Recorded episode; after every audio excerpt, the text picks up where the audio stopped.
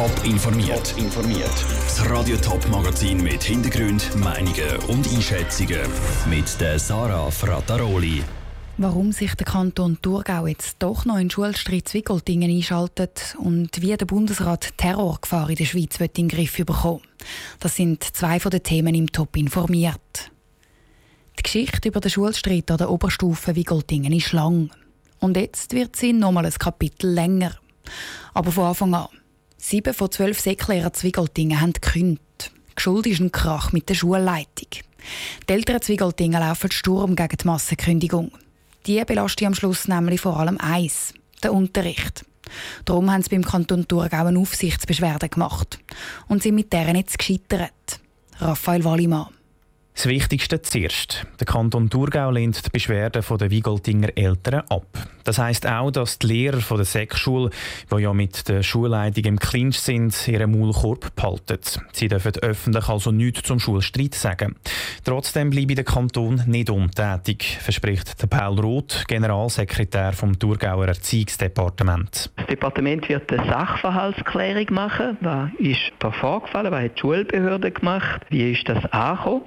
Und aufgrund dieser Sachverhaltsklärung wird man sich ein Gesamtbild machen und sich die Frage stellen, gibt es aufsichtsrechtlich etwas, was zu beanstanden ist in dem Prozess, der abgelaufen ist. Die Aufsichtsbeschwerde der Eltern wird trotzdem abgelehnt, weil die Eltern rein juristisch schlicht nicht berechtigt sind, um sich mit so einer Aufsichtsbeschwerde einschalten.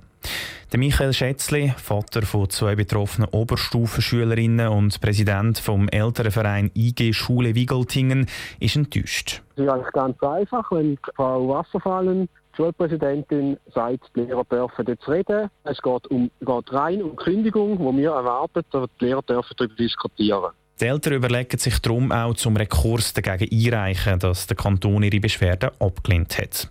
Das letzte Kapitel im Schulstreit von Wiegoldingen, das ist also noch lange nicht geschrieben. Der Raphael Wallimann hat berichtet. Die sieben Lehrer, die gekündigt haben, unterrichten übrigens noch bis zur Sommerferien ganz normal weiter.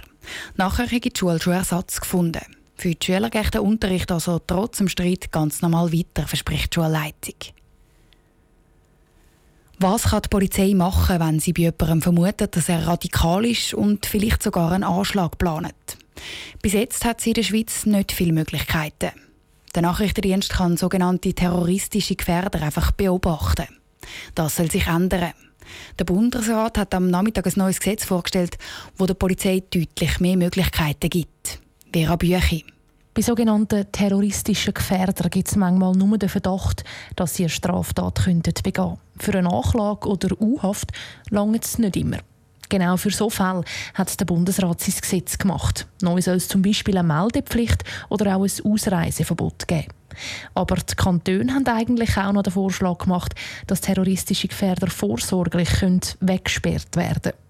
Das wird nicht möglich, sagt Urs Hoffmann, der Präsident der kantonalen Polizeidirektoren. Und zwar wegen einem Gutachten. Das Gutachten kommt zum Schluss, dass eine gesicherte Unterbringung von terroristischen Gefährdern nach Verbüßung einer gerichtlich angeordneten Freiheitsstrafe einer verpönten Präventivhaft gleichkommen würde, die nicht EMRK-konform wäre. Also die Europäische Menschenrechtskonvention lässt so eine Massnahme nicht zu. Das Gutachten ist so klar in dem Punkt, dass die Kantone ihren Vorschlag selber wieder zurückgezogen haben. Die schärfste Massnahme der Polizei ist im neuen Gesetz der Hausarrest.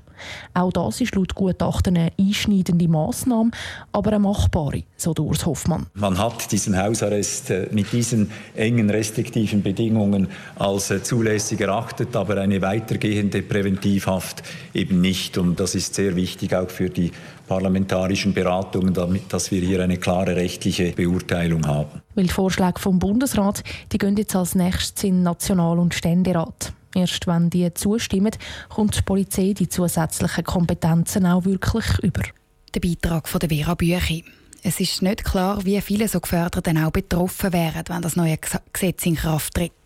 Das Bundesamt für Polizei schätzt, dass ein paar Dutzend Personen Hausarrest oder eine Meldepflicht könnten bekommen.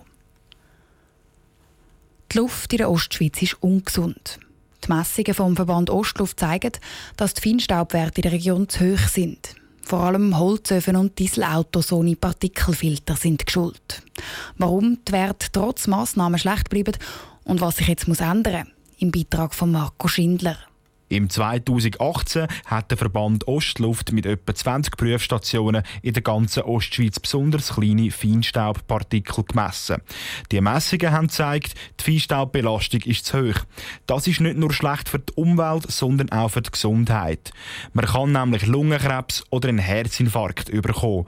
Es sei das erste Mal, dass so eine Messung gemacht worden ist, sagt Dominik Noger von Ostluft. Die Weltgesundheitsorganisation hat das schon empfohlen, schon länger, dass man das aufnehmen. Wir haben jetzt das auch im Ostluftgebiet letztes Jahr das Mal gemessen und haben auch gesehen, wie erwartet, dass wir da über dem Grenzwert sind. Die Schuld sagen vor allem Dieselautos, sagt Dominik Noger weiter. Es gäbe zwar dort schon viele Massnahmen, die greifen, wie zum Beispiel Partikelfilter, das lange aber noch nicht. Ein weiteres grosses Problem sind die Schmines und die Holzöfen die in der Stube. Ostluft sagt, dass vor allem die Leute selber viel verbessern könnten. Richtig führen, von oben an führen, nur trockenes Holz verbrennen und vor allem nur sauberes Holz verbrennen, kein Hausabfall und kein behandeltes Holz dass man wirklich auch die, die eine Zentralheizung haben, dass das wirklich eine moderne Anlage ist und dass da auch die Luftregelung einwandfrei funktionieren tut. Die Holzheizungen sind vor allem in den Dörfern ein Thema.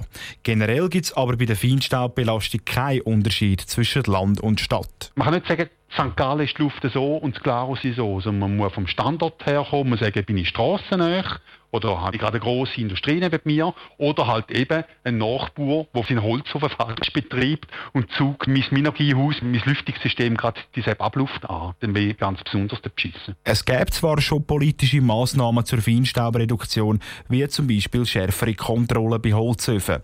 Ob die aber gut genug funktionieren, werde sich erst später zeigen. Der Beitrag von Marco Schindler.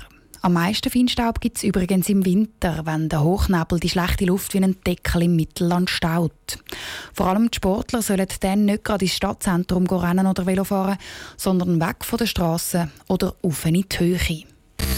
Top informiert, auch als Podcast. Mehr Informationen gibt es auf toponline.ch.